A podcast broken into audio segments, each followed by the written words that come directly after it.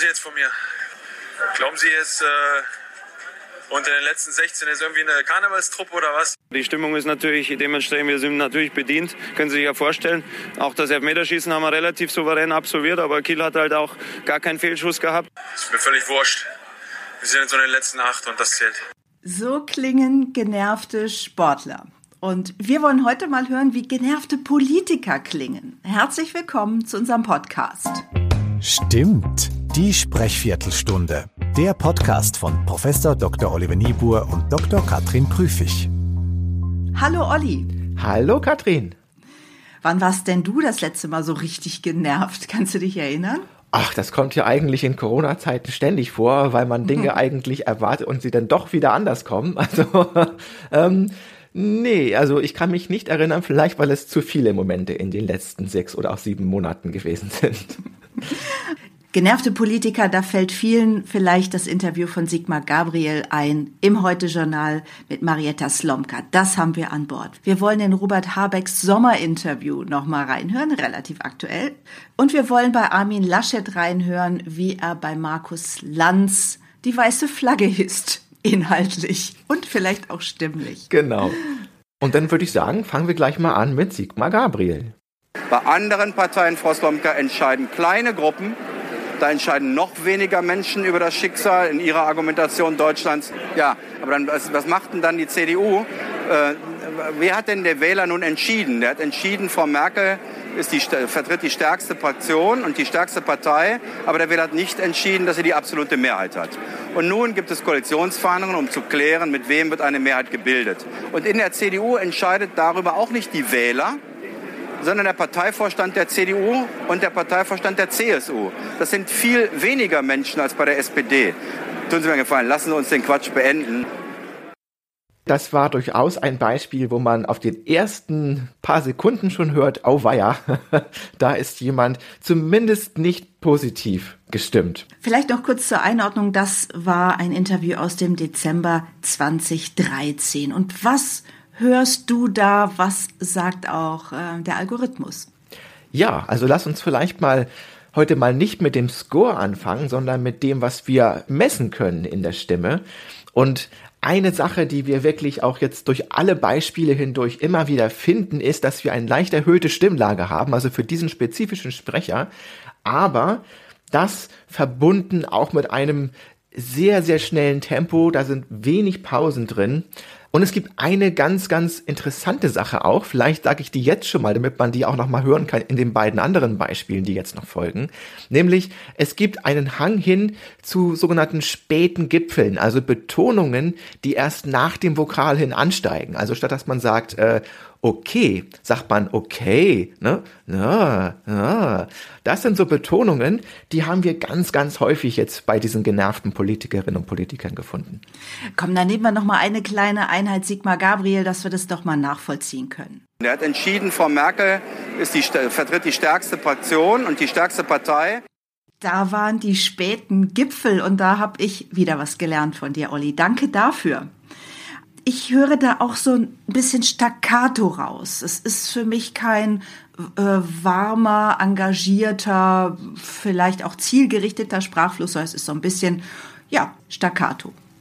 Das stimmt. Ähm, wir haben nämlich auch mehr und stärkere Betonungen. Das heißt, dass, weil wir ansonsten eigentlich auch im Deutschen immer auch einen Rhythmus haben, auf den relativ viele unbetonte Wörter folgen bis zu dem nächsten betonten, also vielleicht sowas wie bam bam bam bam bam bam bam bam bam bam bam bam bam, ne? Haben wir jetzt so ein bam bam bam bam bam bam bam bam, wo wir also wirklich Ich sehe deine Faust dazu, die ja, arbeitet. Ja, ja, genau, die arbeitet. Und das ist tatsächlich auch etwas, das wir charakteristisch für Genervtheit haben. Das ist natürlich, also nichts davon für sich kann wirklich für Genervtheit stehen, aber in der ganzen Kombination aus all dem, was wir jetzt gehört haben, ergibt sich daraus einfach ein genervter Stimmklang. Also wir haben einfach sozusagen von allem ein bisschen zu viel und dadurch fällt der Score für Sigmar Gabriel jetzt nur mit 40,1 ziemlich niedrig aus. Mm. Allen drei genervten Politikern, die wir heute hier am Wickel haben, ist gemein, dass sie in Interviewsituationen es auch mit wirklich hartnäckigen Fragerinnen und Fragern zu tun haben. Und da lass uns mal zu einem aktuellen Beispiel nochmal springen aus den Sommerinterviews. Robert Habeck im ZDF-Sommerinterview hat es mit Shakuntala Banerjee zu tun aus dem ZDF Hauptstadtstudio. Und da hören wir jetzt auch mal die entsprechende Passage an habe ich ja schon jetzt, glaube ich, viermal gesagt, ja, genau, es ist doof genug. Und entsprechend ist die Aufgabe, weil es so wichtig ist, ich meine, die, die Entscheidung, dass das Saarland nicht die Grünen wählen kann, ist zeitgleich gewesen mit der Nachricht, dass der Golfstrom kollabiert. Aber es Deswegen ist, ja mehr ist die, Auf, also die Aufgabe ja jetzt tatsächlich die Dringlichkeit umso größer zu machen und den Erfolg an anderen Stellen deutlich zu erhöhen. Davon handelt der Wahlkampf, dass wir deutlich machen, dass man uns vertrauen kann, dass wir anders als mitbewerbende Parteien wissen, was die Stunde geschlagen hat, wie dringlich die Situation ist und ähm, die Maßnahmen dafür auch bereit haben, während alle anderen sich in die Büsche schlagen. Was sehen wir, wenn wir das hören? Wir sehen, wie die Lippen von Robert Habeck immer ein bisschen schmaler werden. Der Kiefer wird ein bisschen fester. Die Augen werden ein bisschen kleiner, so nach dem Motto, lass mich in Ruhe. Und was hören wir, Olli? Wir hören wieder, dass er im Sprechtempo zulegt, dass die Pausendauern verkürzt werden. Also ist einfach ein typisches Zeichen für stärkeren Stress. Also auch die Tonhöhe geht rauf in dem Zusammenhang.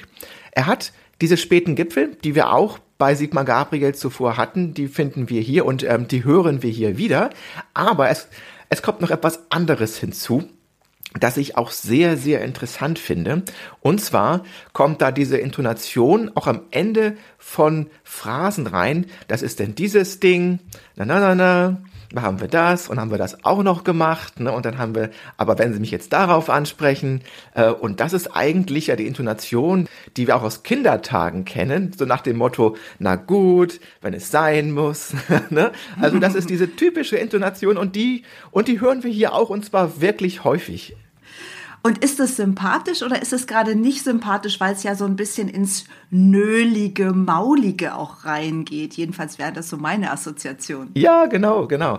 Also da muss ich jetzt als Forscher mal ganz, ganz ehrlich sein. Da haben wir tatsächlich noch zu wenig Daten zu. Meine Intuition würde sagen, dass das eigentlich für das Charisma nicht so positiv ist. Aber wir sind tatsächlich an dem Punkt gerade dabei, das zu erforschen.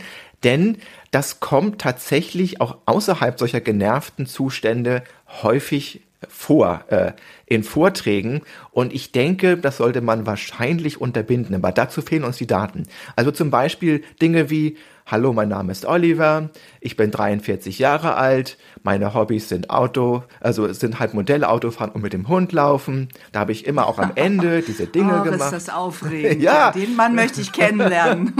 das ist also wirklich so eine Art von ähm, Routine mit einem Hauch Widerwillen, der damit schwingt. Ich kann mir nicht vorstellen, dass es positiv ist, aber in der Forschung sind wir dahin noch nicht richtig vorgedrungen.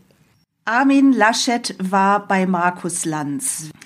Wer zu Markus Lanz geht, weiß, es ist der König der Unterbrecher und äh, er ist sehr hartnäckig, er ist sehr, ja, Terrier-mäßig unterwegs. Und ich meine das mit allem Respekt, es ist journalistisch sehr, sehr gut, was da passiert in den Interviews.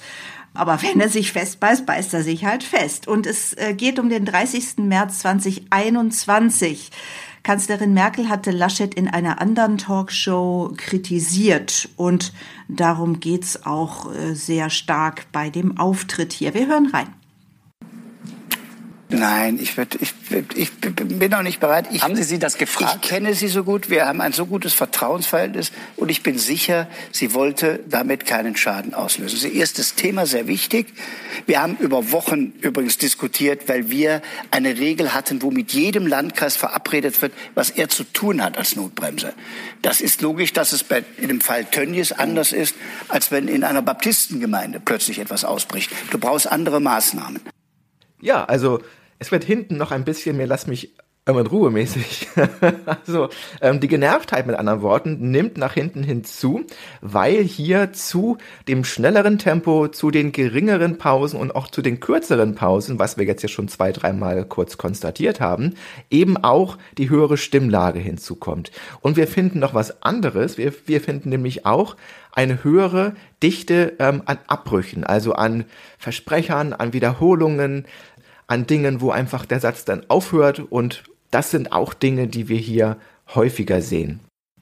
Und gegen Ende des Interviews ist es ja sogar so, dass Armin Laschet sagt, ach Herr Lanz, so sinngemäß, Sie haben recht, lassen Sie mich in Ruhe, Sie haben recht. Also wo er inhaltlich auch letztlich aufgibt, stimmlich auch aufgibt.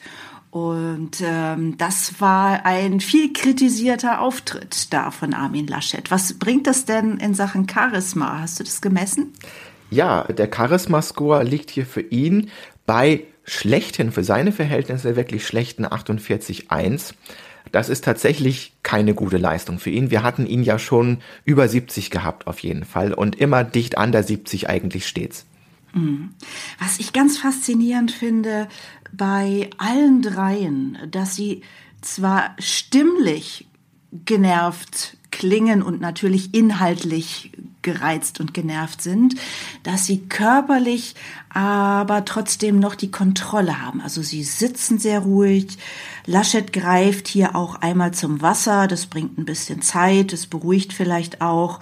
Also er spielt ein bisschen am Ring, so, also irgendwo geht die Spannung hin, die muss ja irgendwo hin, ans Wasserglas oder an den Ring. Und trotzdem äh, äußerlich ist die Kontenance, ist die Selbstbeherrschung schon noch da. Und das ist vielleicht einer der Unterschiede auch zu den Fußballern, oder? Ja, auf jeden Fall. Also da kann man wirklich wunderbar hören, wie sie auch ähm, oder sagen wir mal, wie sie auch anders sich geben, auch in ihrer Körpersprache. Und das ist aber auch hörbar. Also wenn wir nochmal zurückhören, wie beispielsweise Per Mertesacker geklungen hat, dann können wir da noch ganz andere Sachen finden. Was wollen Sie jetzt von mir? Glauben Sie jetzt, äh, unter den letzten 16 ist irgendwie eine Karnevalstruppe oder was? Für Nicht-Fußballer noch mal kurz zur Einordnung. Das war die WM 2014 nach dem sehr knappen Sieg gegen Algerien nach Verlängerung. Also Achtelfinale geschafft mit Mühe, Einzug ins Viertelfinale. Genau, genau. So klingt das dann. So klingt das dann und das ist also wir finden die gleichen Dinge, die wir für Politiker auch finden, aber wir finden eben auch, dass er beispielsweise jetzt stimmlich wiederum gesprochen, er hat eine ganz, ganz andere, eine wesentlich härtere Stimmklang und auch ähm, der Tonhöhenumfang, den er da verwendet, ist wirklich ziemlich eng. Ne? Also es ist ein bisschen hochtoniger, es ist ein bisschen eingeengter, also es wirkt wirklich ein bisschen, ja, ähm, auf hohem Niveau monoton, möchte man sagen. Ja, und auch aggressiv, oder? Ja, ja, ja, genau. Also das ist eben damit verbunden. Auf jeden er Fall. guckt überall hin, nur nicht auf den Interviewer. Er guckt links und rechts und äh, ich glaube, wenn er einen Wunsch frei hätte, wäre er schon unter der Dusche. Ja, also wirklich auch in die Ecke getrieben und ein bisschen vielleicht auch verunsichert. Und das ist eben auch in diesem etwas eingeengten Tonhöhenumfang, glaube ich, einigermaßen gut manifestiert. Katrin, und eine Sache habe ich noch zu Laschet, lass uns da noch mal eben ganz kurz reinhören. Oh ja. Nein, ich, würd, ich, ich bin noch nicht bereit. Ich, haben Sie sie das gefragt? Ich kenne Sie so gut. Wir haben ein so gutes Vertrauensverhältnis und ich bin sicher, sie wollte damit keinen Schaden auslösen. Das Interessante ist, dass er, bevor er überhaupt Nein sagt, hat er einen Schnalzlaut produziert. Also hat er ein oder ein gemacht. Und das sehen wir auch häufig und auch dazu gibt es noch keine Forschung so richtig, aber ich bin auch geneigt zu sagen, dass ihm das nicht zum Positiven gereicht in diesem Moment. Und meine Interpretation ist tatsächlich, er steht da schon ganz, ganz schön unter Druck. Der Mund ist zu, der Kiefer ist fest. Und allein dadurch ergibt sich mitunter so ein explosiver Laut, wenn es denn irgendwie weitergeht mit dem Sprechen. Also auch das in meiner Wahrnehmung Teil von Stresssymptom und Genervtheit. Wunderbar, super spannend, danke. Du hast es mich ja netterweise nicht gefragt, aber ich war diese Woche so genervt, weil. Jetzt bin ich gespannt. Ich war so genervt, weil ich in einem Hotel äh, doppelt bezahlt hatte. Und wie viele Telefonate musste ich führen und wie musste ich beweisen, dass ich doppelt bezahlt hatte und wurde von Pontius zu Pilatus geschickt. Und irgendwann ist auch mal gut. Jetzt allerdings bin ich das Gegenteil von genervt, weil ich das doppelt erstattet bekommen habe. Also Ende gut, alles gut. Auch in unserem Podcast. Sehr schön. Und in diesem Sinne, wenn Sie Fragen, Anregungen oder auch Audiobeispiele für uns haben, dann schicken Sie sie uns gerne an podcast.charismatischer.de und dann bis nächste Woche. Seien Sie bitte wenig genervt und gut gestimmt.